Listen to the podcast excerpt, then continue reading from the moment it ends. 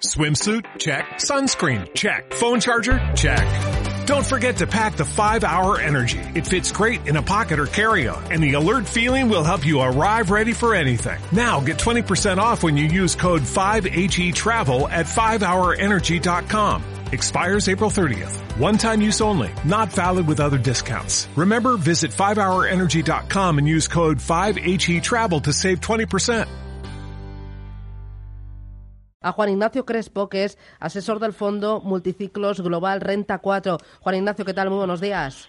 Buenos días. Además, eh, Juan Ignacio es una de las personas que más sabe de mercados, que lo sigue continuamente, que está pendiente y que yo creo que nos puede trasladar muy bien qué es lo que está pasando en las bolsas. No sé si es un gran error lo que está pasando, como dijo ayer Donald Trump respecto al batacazo de lunes de Wall Street. ¿Es un gran error lo que está pasando?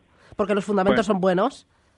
Bueno, lo que diga Donald Trump sobre este tema es propaganda de político. Todos los políticos hacen propaganda y hay que prestarles poca atención. A lo mejor acierta y es un gran error, pero sería por casualidad, no porque él tenga un mejor criterio que los demás. Eh, a ver, desde hace meses yo venía comentando que estaban puestas sobre la mesa las condiciones para un tipo de crack estilo 1987, ¿no? No quiere decir eso que necesariamente porque las condiciones estén dadas se vaya a producir ese crack bursátil. Los cracks son eh, fenómenos muy improbables eh, pero bueno, si las circunstancias se parecen a las de entonces, pues el, fenómeno se convierte en un poquito más probable. Esto ya es una especie de crack, no, porque las caídas han sido muy limitadas. Lo que pasa es que las bolsas llevaban ya dos, tres, cuatro años acostumbrados a no tener ningún retroceso importante y de ahí el susto. Eh, el susto eh, viene porque ha aumentado la volatilidad. ¿Cuánto más puede aumentar la volatilidad? ¿Es una volatilidad que ha llegado para quedarse? Bueno, la volatilidad hay que tener en cuenta que llegó a estar en ocho y pico, nueve, y que de repente el lunes se fue a niveles de 50, aunque luego al cierre de la sesión de bolsa en Estados Unidos se quedará en 37, ¿no?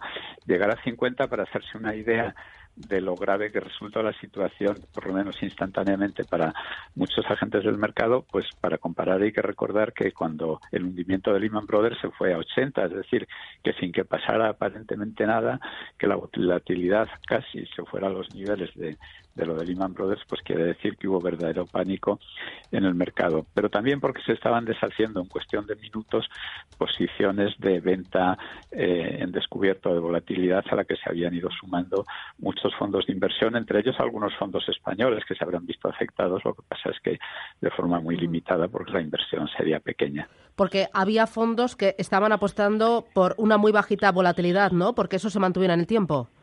Exacto, sí.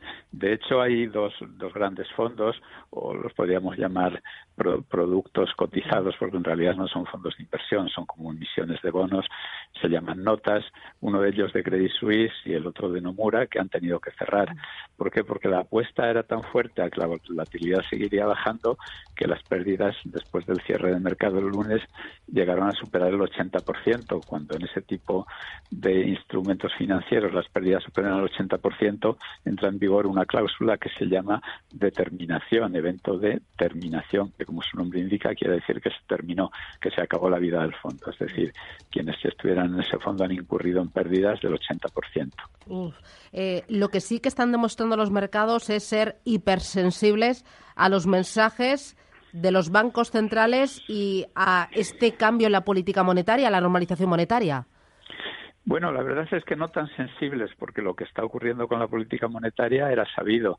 Sabemos desde hace un montón de meses que para este año de 2018 la Reserva Federal tenía preparados tres subidas de tipos de interés de corto plazo de los llamados Fed Funds, ¿no? que es el tipo de interés interbancario un día en Estados Unidos e incluso probablemente un cuarto.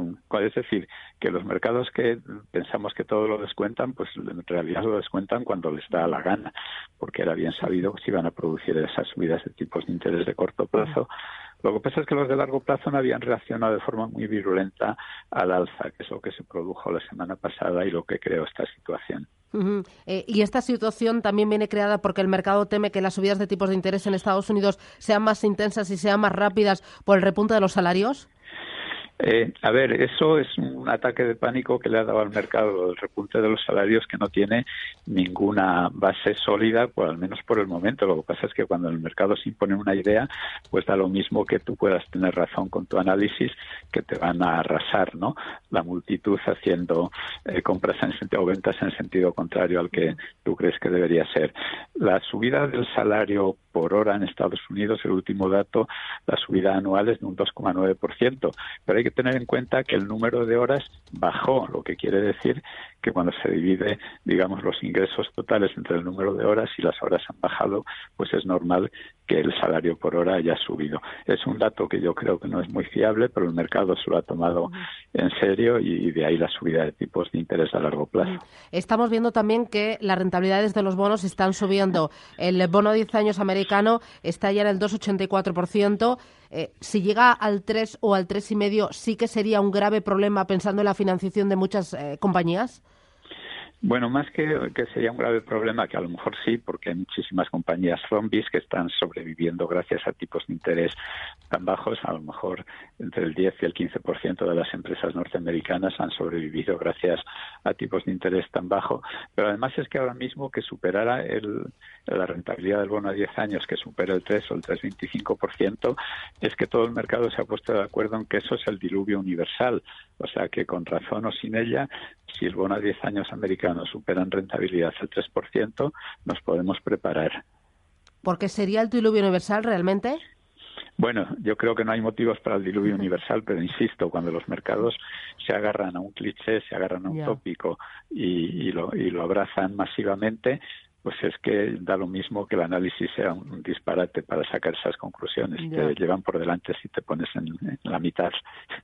Ya, eh, lo que sí que parece evidente es que mm, el año se presenta complicado, ¿no? Eh, eh, por los muchos elementos de riesgo que hay y, sobre todo porque, como dices Juan Ignacio, eh, las bolsas, no sé si no sé cómo calificarlas, se agarran a clichés que muchas veces no tienen fundamento, no tienen sentido o no son correctos.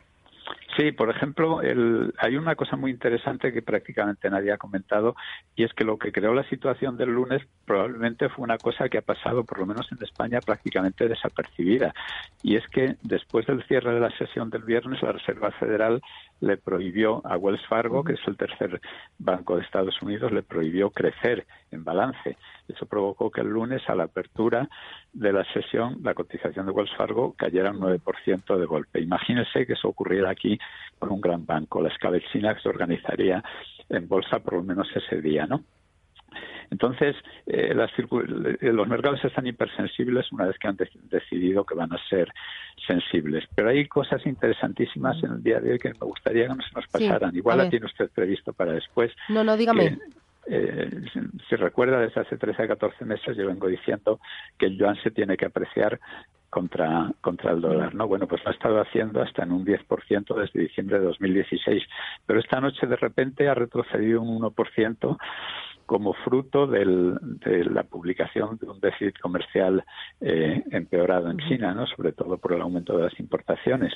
Entonces yo creo que eso va a tener consecuencias en los próximos días. Ya lo está teniendo en la bolsa china con la caída de hoy de un 1,5%, pues suma ya como un 8, un 10% de caída en lo que va de año y se ha cargado todas las eh, la subida que había hecho entre el 1 de enero y el 24 de enero. Entonces ese va a ser un elemento muy importante. Y otro elemento importante es que las materias primas que arrancaron el año con muy buen ánimo, pues están ya cayendo de precio. Los metales industriales eh, en lo que va de año ya han caído un 3,3%. Y contrariamente a lo que esperaba todo el mundo, aunque en momentos de incertidumbre como este el oro subiera, pues el oro ni crece ni aborrece. Muy bien. El oro y el yuan, las materias primas, lo vigilaremos. Claves para comprender por dónde van los mercados. Juan Ignacio Crespo, muchas gracias por esta pequeña lección de bolsa y de mercados. Un abrazo. Gracias. Gracias, adiós.